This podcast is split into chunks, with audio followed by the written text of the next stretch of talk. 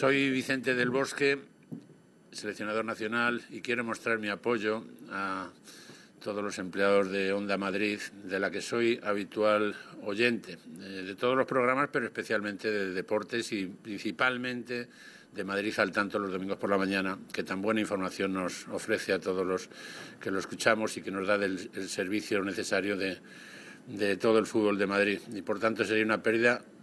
que mejoraría bastante, pero bueno, eh, espero que haya buena conciencia y que este servicio no se corte a todos los madrileños. Un abrazo para todos y, y todo mi apoyo.